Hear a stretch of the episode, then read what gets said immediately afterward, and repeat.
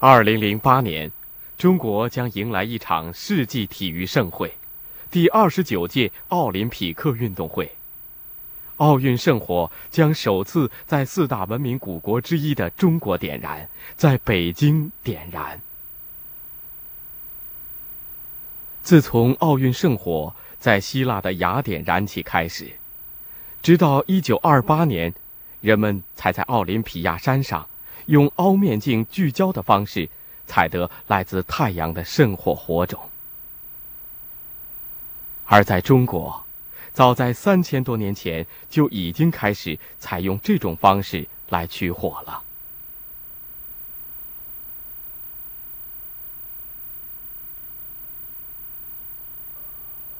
一九九五年底，《人民日报》登出了一条消息，题目是“周原挖出了个太阳”。这个太阳便是阳穗，所谓穗，就是古代取火的工具，而阳穗就是一面铜制的凹面镜。这枚阳穗直径八点九厘米，是西周时期的。研究人员用复制的凹面铜镜对着太阳，只用了几秒钟就点燃了太阳光线焦点处的棉絮。当然，古时不可能有棉花。古人用的是一种从树皮上刮下来的纤维，俗称艾绒。火的使用是人类走向文明的起点。考古学家认为，地球上最早学会使用火的是中国的古人类。从遗址中被烧过的灰烬和兽骨判断。中国古人类早在距今一百七十万年前的元谋人时代就已经结束了茹毛饮血的生活。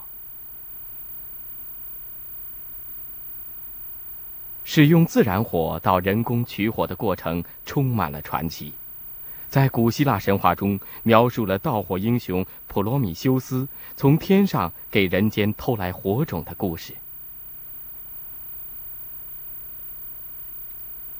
而中国则传说，在人类的蒙昧阶段，燧人氏偶然发现，啄木鸟用坚硬的嘴去钻啄木头吃虫子时，却钻出了浓烟火种。燧人氏受到这个启发后，人类钻木取火的历史就从此开始了。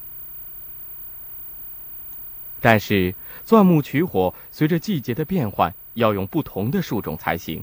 远不像今人想的那么容易。阳穗取火的发明，则使人类可以真正自如地取得火种。可以说，阳穗取火是人类支配自然力的一次飞跃。从年代最早的陕西扶风出土的素面阳穗判断，至少在西周中期，人们就已经开始用阳穗取火了。《周礼》中有“长以扶穗，取明火于日”的文字，说明西周时期宫廷中设有专门的官员来掌管阳岁取火。这里所说的扶穗，据《考工记》记载，是铜锡各半的合金铸成的凹面镜。扶穗又叫做剑岁或金岁，也就是阳岁。《淮南子·天文训》中也讲到：“阳岁见日，则燃而为火。”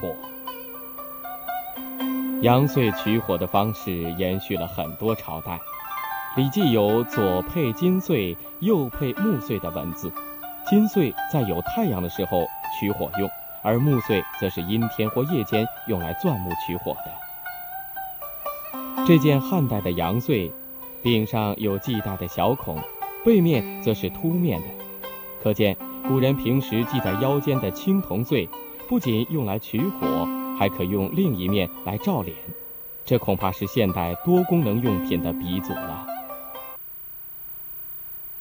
阳穗还有一个拟人化的形象，在朝鲜永乐十八年的一座墓室里，会有一只大鸟，旁边写着：“这是一只踏火而行的阳穗鸟。”这只鸟竟然和古代象征太阳的鸟羊乌相像，看来古人将对太阳的崇拜赋予到了阳穗的上面。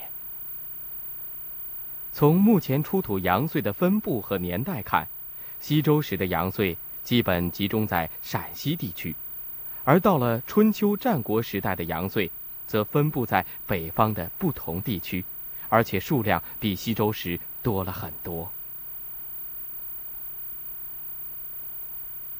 一九六零年，战国时的晋国都城，现在的山西侯马冶铜铸铜遗址出土了三套完整的羊燧模和范，这都证明在春秋战国时代，羊燧已经得到较为普遍的应用。羊燧为什么能够取火？今天看来是一个非常简单的问题，可古人当初是怎样迈出这一步的呢？我们先来看看阳燧取火的两个关键性因素。首先，它必须能够很好的反射阳光。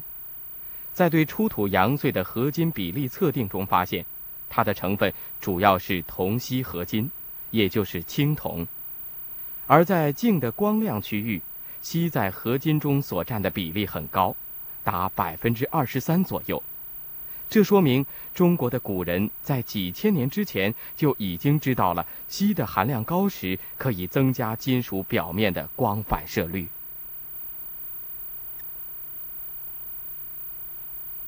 阳燧取火的另一个关键性因素在于它能够聚焦光线。由于阳燧的表面是凹形的，所以当近似于平行光的太阳光照在阳燧表面的时候。反射回来的光线会在某一点聚焦，这一点叫焦点。焦点处的温度非常高，引燃植物纤维之类的东西也就很正常了。可是几千年前人们是如何发现凹面镜聚光特性的，就很难考证了。最早认识到阳燧一类凹面镜的光学性质的，可能是莫迪。莫迪和他的弟子。在墨经中忠实地记录了物体在不同位置时，凹面镜中映出物体的不同成像情况。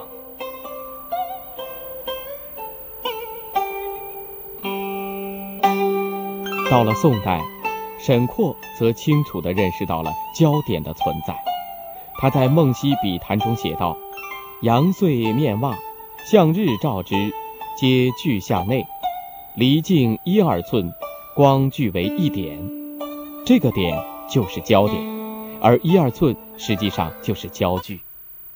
地中海地区人们认为凹面反光镜是罗马帝国时代的普鲁塔克发明的，而在古希腊的传说中，则描述了阿基米德用无数面铜镜组成巨大的凹面镜，将太阳光聚焦在入侵叙拉古城的罗马战船的帆篷上，船顿时烈焰升腾。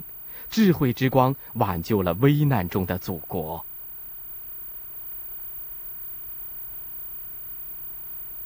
一七四七年，法国科学家布韦田用三百六十面十五厘米见方的镜子拼成巨大的凹面镜，改变镜面的凹陷度，烧着了七十米外的柴堆，烧融了三十米外的铅块和十八米外的银。无论是普鲁塔克，还是伟大的阿基米德。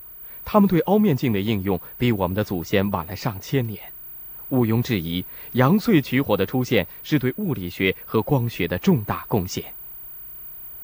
在能源日渐枯竭的今天，太阳能作为一种取之不尽、用之不竭的可再生能源，已被广泛应用在各个领域，并且被认为是未来人类生活的可替代能源。这个时候，请记住。中国智慧的先人，在几千年前就已经开始使用太阳能了。